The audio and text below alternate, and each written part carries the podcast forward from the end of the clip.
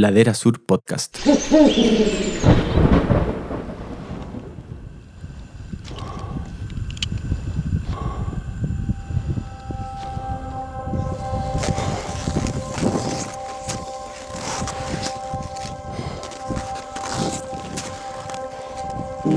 Hay un estilo de montañista o deportista que ve las cumbres como la posibilidad de hacer currículum.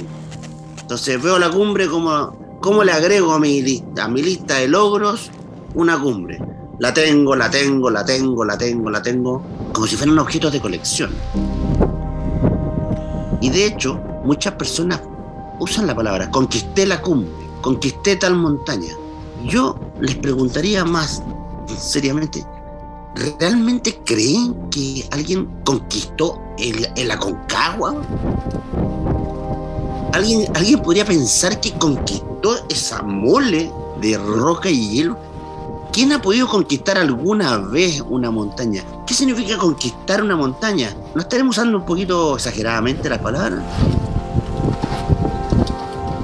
Jamás conquistamos nada. Con cuea llegamos arrastrándonos sin sufrir daño a la punta más alta de una diosa. La tocamos, tocamos la cumbre de la diosa y bajamos porque la diosa es grande y nos deja salir. Cristian García Huidobro Valdivieso, 61 años, vive en Vilcún, Araucanía. Personaje que lo ha inspirado en la montaña, el legendario Doug Scott, y en Chile, Cristian Buraquio. Su hobby es todo lo relacionado con la montaña, trail running, bicicleta montaña, escalada. Cristian, además, es el primer sudamericano en la cumbre del Everest, el primer chileno en la cumbre del K2. Y por si fuera poco, también escaló el Nanga Parbat. La montaña es un paisaje que apasiona, una geografía que desafía a muchos para llegar más lejos y más alto. Queremos compartir nuevas anécdotas, logros y emociones con personas que tienen una estrecha relación con este paisaje. Bienvenidos a la segunda temporada de Historias de Montaña, un podcast de Ladera Sur, conducido por Felipe Howard. Este espacio es presentado por The North Face y su campaña More Than a Jacket.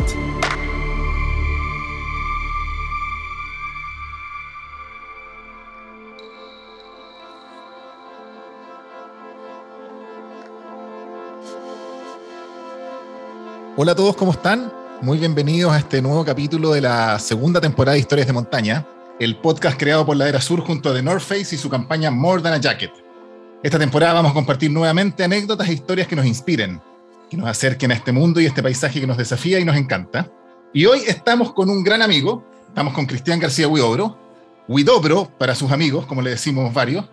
Cristian tiene como el rótulo, por decirlo de alguna manera, de ser el primer sudamericano en la cumbre del Everest, el año 92, el primer chileno en la cumbre del K2, en 1996, y también ascendió a la cumbre del Nanga Parbat, por hablar de sus expediciones en, en Himalaya más conocida. Hoy día más encima es un gran charlista motivacional, cuenta muchas historias de estas expediciones, así es que podríamos tener un podcast eterno. Oye, Cristian, bienvenido. Gracias, Felipe, amigo mío. Eh, para mí es un honor, realmente un honor estar en este espacio. Nunca me imaginé que ya está comenzando contigo. Y encantado de compartir historias, compartir, eh, no sé, pues grandes momentos en la montaña. Es algo, es algo que nos llena mucho, sin embargo, es muy poco difundido. Exactamente. Y de hecho, miren, para toda la gente que nos está escuchando, que va a escuchar el podcast, hay sincronías en la vida que de repente uno no se explica. Y hoy día es una de esas. Curiosamente, y sin haberlo planificado, hoy día estamos grabando el 15 de mayo. Son las 11.17 de la mañana del 15 de mayo. Y hace 30 años, 15 de mayo, a esta misma hora, Cristian, tú estabas en la cumbre del Everest. Un 15 de mayo de 1992. Así es que por, de todas las historias que podríamos hablar, porque tenía pensado hablar del K2, del Nanga Parbat, pero creo que centrémonos en este hito, eh, sobre todo como tú bien dices, pareciera ser que somos un país que le da la espalda a la montaña. Y te voy a contar una anécdota. Tú, tú sabes perfectamente que yo trabajé mucho tiempo haciendo unos campamentos con niños de educación al aire libre. Y yo recuerdo que en ese entonces partía estas charlas diciendo, preguntando a los niños para romper el hielo, chiquillos, ¿quién es el mejor deportista de Chile? Y me decían, Zamorano, Marcelo Salas en esa época. Y yo les decía, no. Y después me decían, el Chino Ríos. No, decía yo, me miraban con cara rara. Yo decía, el mejor deportista es Cristian García Huidobro. Y me miraban con cara de no saber quién era. Así que hoy día estamos con Cristian. Así es que, oye, estamos a 30 años de que está ahí en la cumbre del Everest, Cristian. Sí, impresionante. Son muchos años, pero al tiempo no, como que no existiera, es como que fuera ayer. Y no puedo dejar de siempre tener esa imagen llegando a la cumbre, porque cuando uno ya está en la cumbre es como ya es, una explosión de emociones, pero, pero llegando a unos pasos eh, no lo podía creer. Después de 10 años estábamos llegando y después de, de superar una ruta totalmente imposible, o para nosotros, hasta para nosotros era imposible. Entonces era una emoción gigante y nada, pues, una avalancha de imágenes, emociones. O sea, a esta hora yo estaba recogiendo cosas en el suelo porque cuando llegué a la cumbre encontré un montón de cuestiones. Pues. Las expresiones dejan testimonio. Unos dejan bandera, otros dejan recuerdos, en fin. E incluso encontré un, un oso de peluche. Y dije, qué increíble esta cuestión todo el mundo llega aquí, deja, deja su testimonio. Así que guardé todas estas cosas y dije, además me voy a agregar otros. Entonces agarré una piedra cerca de la cumbre, ya esta piedra me la tengo que llevar porque está en la cumbre. dije, pero no es suficiente, le tengo que llevarme el agua. Entonces agarré un tarro de, de fotos y la llené con nieve. es que era como atrapar el momento, cómo abrazo este momento y lo eternizo. Y en un acto súper pedestre, como que agarré todo, como que me aferré a la cumbre, pero lo más bonito es que en realidad la cumbre yo grababa en el alma y no era necesario todo esto. Igual me traje todos los cachureos, incluso nos trajimos la bandera chilena, y esto fue lo más divertido, porque todos dejan la bandera, nosotros la dejamos, la, llevamos de vuelta, porque consideramos que el país tenía que tenerla, o sea, un país que no tenía cultura montaña tenía que eh, tener al frente un testimonio de una gran eh, hazaña y bajamos con la, con la bandera chilena. Bueno, bandera que no fue recibida por prácticamente nadie, pero, pero no importa, eso es otra historia. La cosa es que eh, fue un momento mágico. la sentí llegando a la cumbre. Primero que nadie, incluso primero que las tierpas. Un día 15 de mayo, la hora hace 10 minutos atrás. Top. Son las 10.15. 10.15. Hora de pareja yo te diría que fue un, momento en donde lo que parecía totalmente imposible, lo habíamos conseguido, y en donde teníamos dos sensaciones.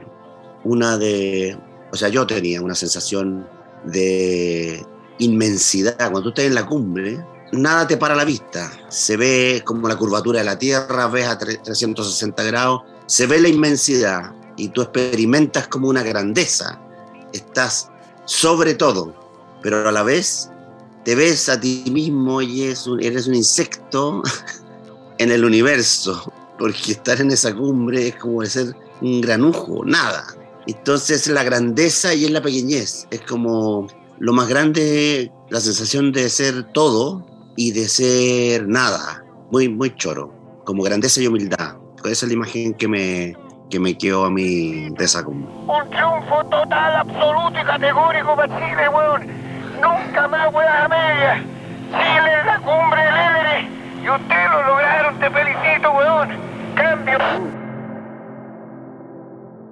Oye, Cristian, después podríamos más adelante hablar de lo, de la banderita y como la, lo, ignorados quizás que fueron en, ese minuto para tal logro. Yo anoche estaba con unos amigos contándoles que tenía esta conversación contigo y me decían, yo creo que de verdad es el hito deportivo más grande de la historia de Chile. Y, me lo decía un amigo que ni siquiera es como del círculo de, de, las montañas. Sin embargo, lo que te quiero preguntar para conversar, yo recuerdo tú una vez me dijiste, me dijiste una frase que era más o menos así, me dijiste, yo fui el gallo 630 en llegar a la cumbre del Everest, o 600 algo, no sé el, número, pero por ahí. Eh, nadie debiera sentirse orgulloso si eres el 600 algo, en algo en la vida. Sin embargo, el gran logro de ustedes la dificultad y eso lo imposible tiene que ver con la ruta que hicieron, la ruta del Kangshung, la ruta oculta, la ruta olvidada, como se, como se lee en algunos, en algunos libros de montaña. Que la gracia de la expedición de ustedes estaba en eso y que además eran eran 10 años de historia, tres expediciones del club de, la católica al, que tú pertenecías. Cuéntanos de esa ruta, el Kangshung, que yo siento que esa fue la principal gracia de la expedición de ustedes, ¿o no? Sí, total. Bueno, yo te diría que la principal gracia está en las tres, en el sentido que fuimos descubriendo progresivamente de que somos más grandes de lo que nos imaginamos. Como que fuimos avanzando, esto es muy raro, partimos por ruta fácil, no subimos, y después en vez de volver a la misma, buscamos una más difícil. Y después en vez de volver a esa misma, buscamos una más difícil. Y en la tercera llegamos, en la imposible. Y el valor de la ascensión desde el punto de vista deportivo está en que subimos Canchún, sin duda. Pero el valor detrás de eso, aparte del hito deportivo, que hay un tremendo descubrimiento en esa historia. Es que son muy limitados. Y miramos los obstáculos y nos centramos en los obstáculos. Pero en realidad, para mí, el gran descubrimiento es que el obstáculo, el mayor obstáculo no está ahí. No es la pared que hay que escalar. Es el rollo que me paso yo con la pared que hay que escalar. Cuando yo corro el miedo, aparece tu, tu poder. Entonces, para mí fue un descubrimiento, el canchún es como la máxima prueba para descubrir que era mucho más potente, grande, creativo, inteligente de lo que jamás te pudiste imaginar. Ahora, deportivamente, indudablemente hay que decirlo, era una ruta que solo tenía una ascensión hecha por el gran Stephen Benevers, que es uno de los mejores escaladores de, de Inglaterra de ese tiempo, y por lo tanto, y no solo eso, ellos bajaron, llegaron a la cumbre, pero bajaron todos congelados. O sea, era, ascendieron pero salieron mutilados. Nosotros fuimos por la misma ruta, pero dijimos, no, vamos a subir y bajar sano y salvo. Y para eso vamos a hacer otra, otra estrategia. Vamos a tener nuestro propio estilo de hacer la montaña, que es totalmente conservadora. Donde los gallos no ponen cuerda, ponemos cuerda. Donde los gallos no llevan agua, llevamos toneladas de agua. O llevamos olla a la cumbre, como fue el caso del Everest. Yo creo que ha sido la primera expedición que lleva la cocina a la cumbre. ¿Por qué? ¿Por qué iban, por qué iban con cocina a la cumbre? Llevan cocina a la cumbre porque un litro de agua, que es lo que la gente lleva en una cantimplora, es totalmente insuficiente para una jornada de horas, de horas, de horas, en el lugar más eh, seco y, y, crudo del mundo. Entonces, tú no puedes irte con un litro de agua, pero la gente va solo con un litro porque si lleva dos, le pesa. Po y si le pesa, tal vez no llega. Entonces aquí entra el ser humano en el juego de si voy a hacer, logro el éxito o no logro el éxito. Pero si abrazo el éxito, entonces también abrazo la inseguridad. Nosotros dijimos, no, vamos a abrazar el éxito y también vamos a abrazar la seguridad. Y para eso nos entrenamos años para ser capaces de trasladar estupideces en la mochila y con eso íbamos a llevar la seguridad. ¿Qué era la seguridad? Llevar agua, llevar olla, anafre, gas, y poder derretir agua en cualquier lugar si es que se nos acaba el agua y con eso garantizar la hidratación que es una de las variables críticas en una ascensión a un 8000. Entonces, aquí además hicimos, es como que pateamos la mesa, yo te diría, rompimos en el Everest para mí más que, que el hito de ser los segundos en hacer esa ruta o los primeros sudamericanos, la verdad es que no, eso para mí no representa nada en, nada en sí mismo ¿Qué tal si, si un argentino pasa antes que nosotros? ¿No tendría valor lo nuestro? Entonces, aquí es donde nos enredamos los seres humanos. Nos comparamos, competimos y no vamos al, centro. ¿Cuál es el valor de esto? ¿Tiene un valor en sí mismo? Bueno, esta ascensión tenía un valor en sí, en sí, mismo porque nos salimos de lo establecido en muchas cosas. Partiendo por el agua, que llamamos la cocina la cuna. Partiendo por las cuerdas, las cuerdas, todo el mundo del montañismo considera que, que es como, eh, tiene poco, poco valor poner muchas cuerdas, como que fuera penca, como que tú fueras alguien que necesita cuerdas. Si tú pudieras ir sin ropa, el mundo entero aplaudiría. Solo que si no estupidez porque te congelarías, pero, pero todos aplaudirían porque hiciste una, una gran cosa, una gracia. Y por eso que la gente va sin oxígeno, y por eso que, en fin, hay muchas cosas de estas que, que el hombre abraza para ser choro dijimos, no, no queremos ser choros, queremos vivir una gran experiencia, pero salir vivo. Entonces van las cuerdas. Y ahí pusimos, o sea, por lo menos 1500 metros de cuerda en 2000 metros de nivel. O sea, pavimentamos completamente el cerro. ¿Para qué? Para salir vivo de ese lugar, para arrancar. Si la cuerda no es para subir, es para huir.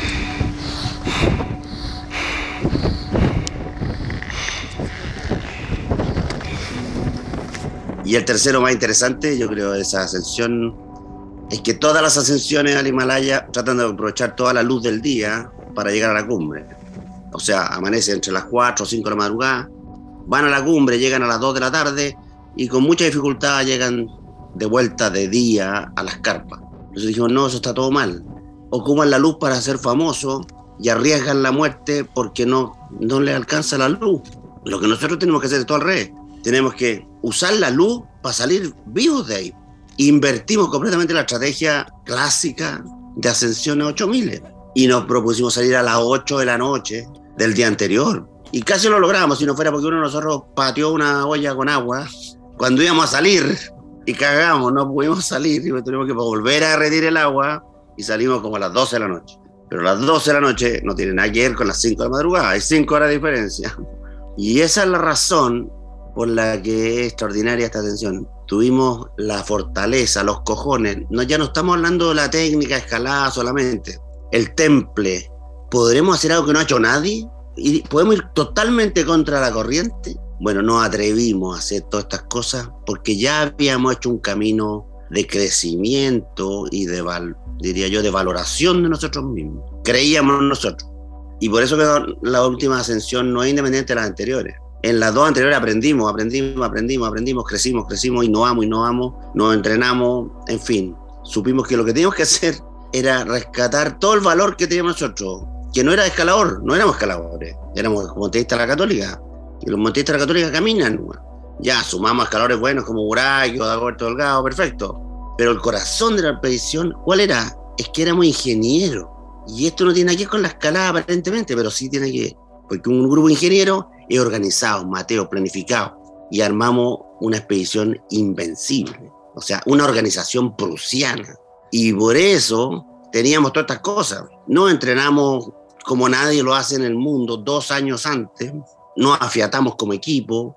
Yo mismo era el responsable de conocer a los nuevos escaladores. Me acuerdo perfectamente cuando conozco a Uraquio y empezamos a salir, a ver si teníamos onda. Pero años antes, Juan Sebastián Montes se sumó a esta expedición. Yo me acuerdo perfecto. ¿Y quién es este cabrón? No, es que subió a la pared sur de la Concagua junto a Uraquio y a Tile y con un, y con un saco dormir. Ah, ese era abuelito.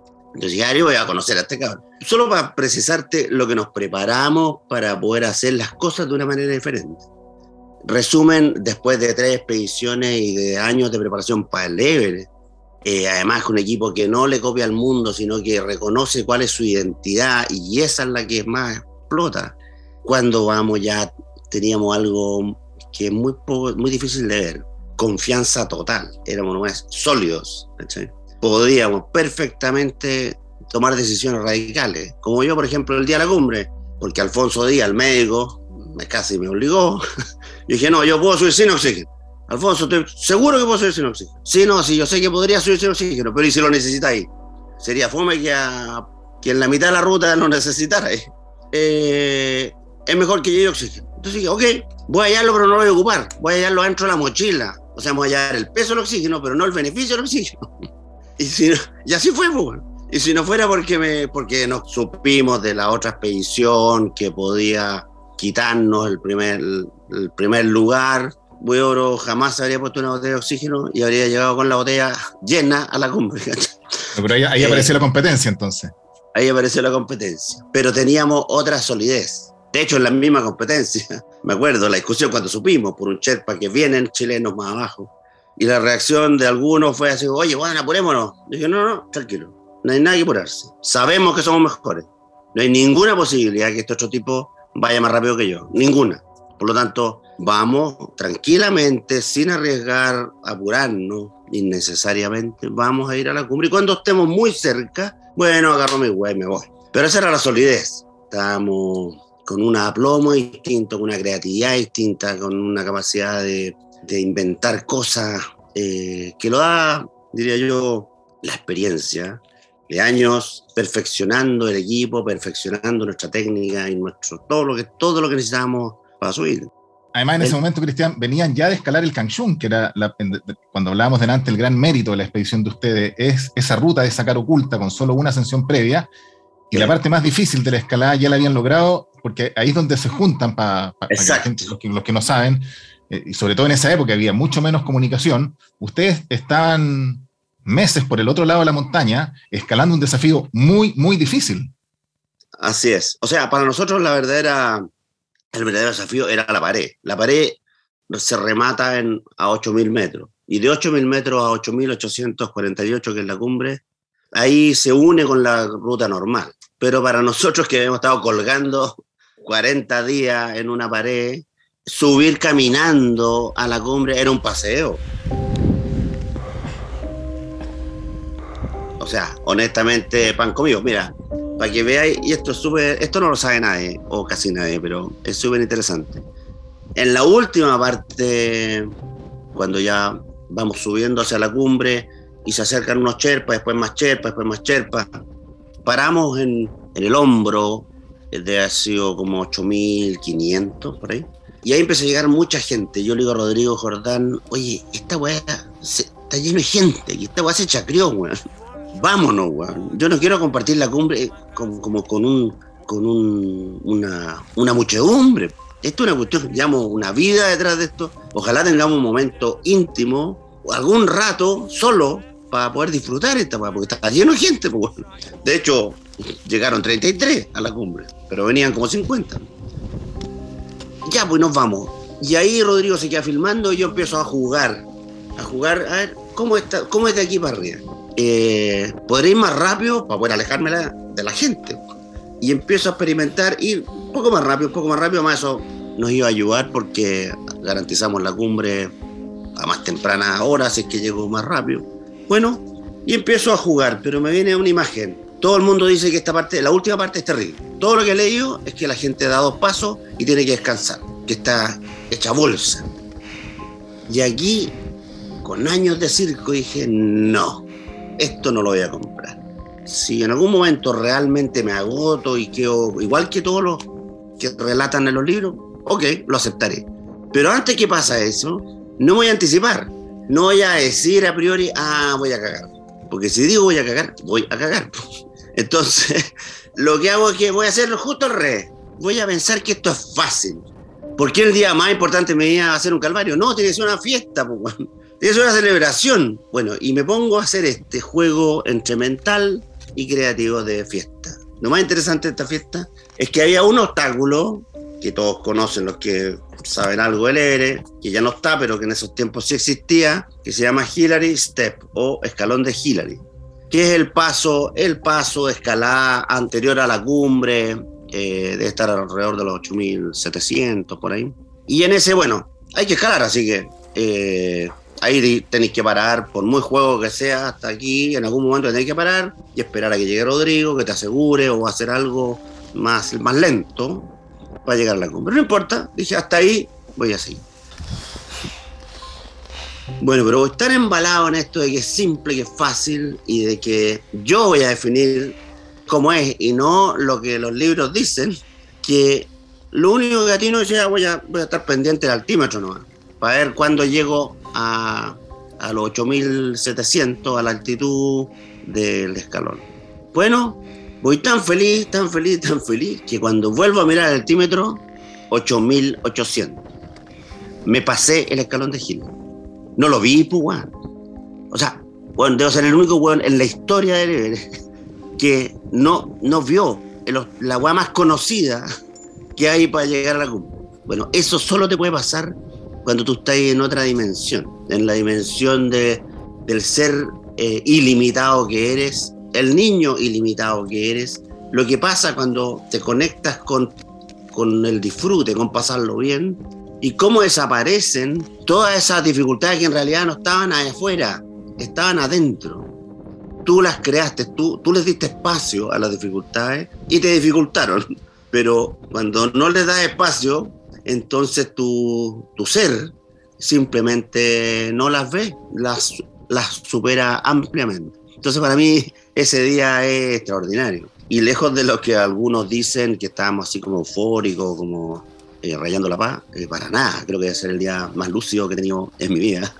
Con todas mis neuronas conectadas, toda la energía posible. O sea, estuve tres horas en la cumbre. Yo creo que nadie, yo no he leído de otro escalador que haya estado tres horas en la cumbre, pero no agónico, brindando, pues, celebrando. O sea, recibiendo a los hueones, abrazando a Rodrigo, sacándonos fotos. No teníamos auspiciadores, pero llevamos banderas de posibles auspicios por si acaso y pasé tres horas haciendo casting para, para, conseguir auspicios futuros. No la cagó. O sea, es uno de los días más extraordinarios que recuerdo. Para mí él representa una lección gigantesca de humanidad, de vida, de deporte, de amistad, de colaboración, de pasión, de enamoramiento, yo te diría principalmente. Nos enamoramos profundamente de la pared, del equipo, de las cuerdas, de los, weón, de los mosquetones, weón, de, de, de, de cada weá, nos enamoramos de todo. Nos enamoramos entre nosotros, weón. yo estaba enamorado de Uragio, Uragio estaba enamorado de mí, eh, o sea, éramos por pero aprendimos como a valorar lo extraordinario que representaba todo esto. Entonces, es una historia mucho más grande que simplemente ganar un logro deportivo.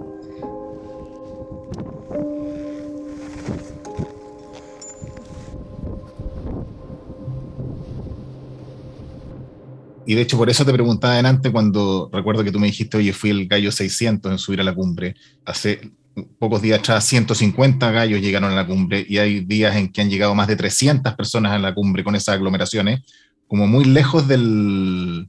No, no, quiero yo emitir un juicio, pero se ve como lejos de ese mérito deportivo que tú, que tú describías delante. Eh, el mismo Hillary Step que está equipado. Ustedes vivieron algo totalmente distinto, sobre todo por esa ruta de la expedición del Kangshung, yo siempre recuerdo como dos frases que son que se me vinieron a la mente de nuevo. Cuando tú hablabas del tema de la seguridad, y, muchos aprendimos la frase de Claudio Lucero de la verdadera foto de cumbre es todos sanos y salvos abajo en el campamento base. Yo siento que esa es como una de las lecciones que la expedición de ustedes le entregó a todo el mundo. Y, tú lo has ejemplificado recién con esto de que las cuerdas son para huir, para escapar, más que para escalar.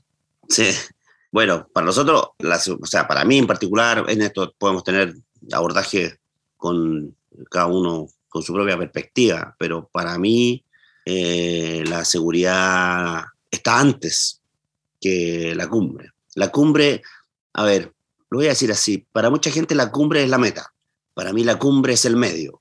¿El medio de qué? De vivir una extraordinaria experiencia. Pero para poder decir que viví una extraordinaria experiencia, tengo que seguir vivo, pues. O sea, si no, no puedo ni decirlo. Entonces, ante todo, la vida está por sobre todo lo que vamos a hacer. Porque si pierdo la vida en ese juego, entonces todo perdió sentido. ¿Y la cumbre qué es? La inspiración. Hay algo que tiene magnético que me atrae, pero en las cumbres hay un estilo de, montañista o de deportista que ve las cumbres como la posibilidad de hacer currículum. Entonces veo la cumbre como ¿Cómo le agrego a mi, lista, a mi lista de logros una cumbre? La tengo, la tengo, la tengo, la tengo, la tengo, como si fueran objetos de colección. Y de hecho, eh, muchas personas usan la palabra, conquisté la cumbre, conquisté tal montaña. Yo les preguntaría más seriamente, ¿realmente creen que alguien conquistó el, el Aconcagua? ¿Alguien, ¿Alguien podría pensar que conquistó esa mole de roca y hielo. ¿Quién ha podido conquistar alguna vez una montaña? ¿Qué significa conquistar una montaña? ¿No estaremos usando un poquito exageradamente las palabras? Jamás conquistamos nada. Con cuea llegamos arrastrándonos sin sufrir daño a la punta más alta de una diosa. La tocamos, tocamos la cumbre de la diosa y bajamos porque la diosa es grande y nos deja salir. ¿Qué es lo que se conquista entonces? Para mí, la única conquista que existe es la propia. Yo me conquisto, conquisto mi miedo, conquisto mi ego, conquisto mi egoísmo, conquisto mi, mi desconocimiento, conquisto mil limitaciones que todavía me impiden ir más lejos. Y después de que me conquisté suficientemente, entonces estoy en condiciones de que me dejen pasar. Pero si no he logrado conquistarme a mí mismo, jamás voy a llegar a ninguna cumbre y bueno, y, en ningún caso vamos a conquistar eh, ninguna montaña. Entonces ahí hay mucho, mucha historia eh, en lo que significa el deporte. Oye, Cristian, ¿quién te ha inspirado en la montaña? Cortito, si es que hay algún personaje del mundo de la montaña que te haya inspirado para escalar. Bueno, yo te diría que los primeros que me inspiraron fueron los franceses cuando fueron a la Napurna. Y ahí Rebufá, La Chenal, Terré, Leonel Terré. Después Walter Bonatti. Y yo diría que el que más completamente me ha inspirado de los montañistas así de nivel mundial eh, es Doug Scott. Doug Scott hacía cosas extraordinarias. O sea, se iba bueno, a subir el ogro que una, una muela de roca vertical, que el weón se accidenta. Se fractura las piernas, de hecho. En la, rodilla y baja, baja de rodillas eh, arrastrándose, un weón con un poder extraordinario. Escaladas bellas en lugares remotos, sin publicidad y, y siempre yendo por más, corriendo el límite de lo que es posible. Para mí representa el gran explorador en montaña.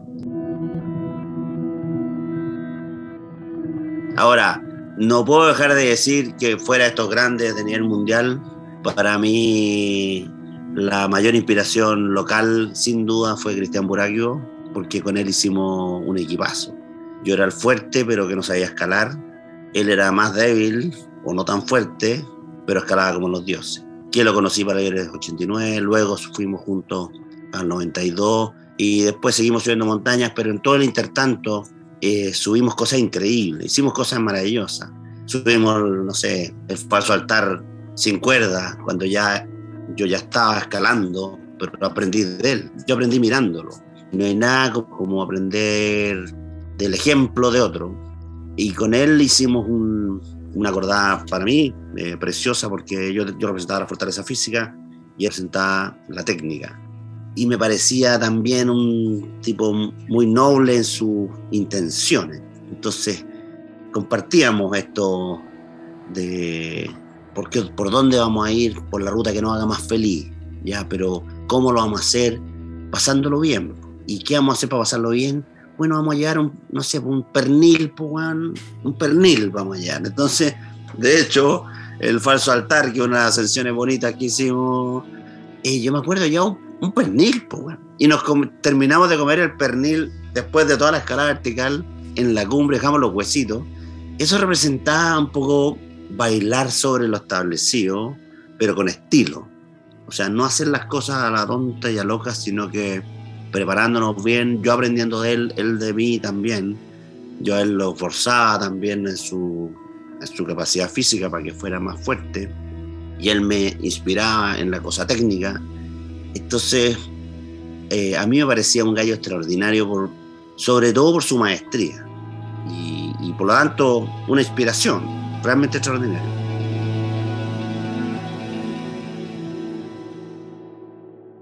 Oye, Cristian, me habría encantado, claro, hablar de esos momentos hostiles del 89 que alguna vez me contaste, algo del K2 del Langa Parbat, pero yo creo que estamos de sobra eh, en contar una historia de montaña entretenida, atractiva y contar una historia de montaña que, como dices tú, a lo mejor no se le ha dado la relevancia y hoy día, como estamos con el hito de a 30 años, y, para mí no es casualidad que hoy estamos grabando esto el 15 de mayo, a mediodía, a la hora que estabas en la cumbre, yo siento que, hemos contado una gran historia de montaña y, que es parte de, la historia deportiva de Chile y con estas frases para para el bronce que mucha gente se quedó grabada. Eh, hoy día yo veía unos posts y, más de alguien ha, sacado colación que nunca más juega a medias, además con la carga emotiva que la dice Claudio Lucero, que está con, con la radio, le da un valor mucho mayor. Y creo que es una gran historia de montaña la que estamos contando. Así es que a mí me encantaría volver a hacer otro capítulo el día de mañana contigo, para hablar de, te insisto, de un montón de otras expediciones, de los aprendizajes y sobre todo de esas expediciones como más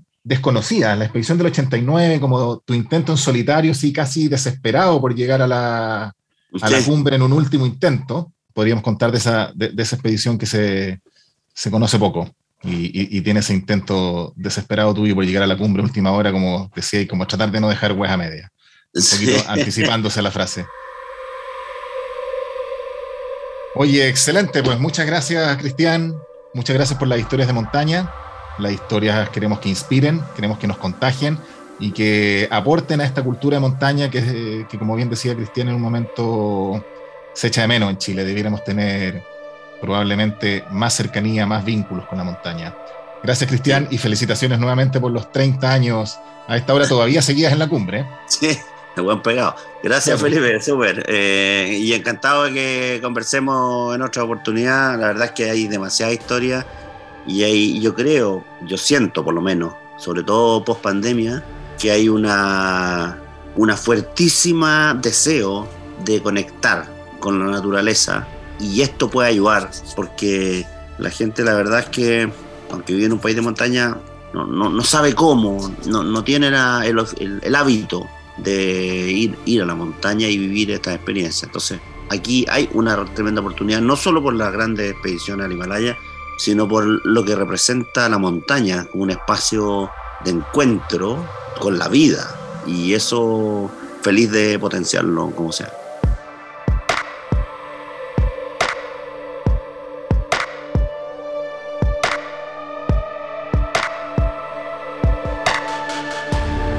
Pronto nos volvemos a encontrar en un nuevo capítulo de Historias de Montaña, un podcast de Ladera Sur conducido por Felipe Howard. Este espacio es una presentación de The North Face. Encuéntranos en Spotify.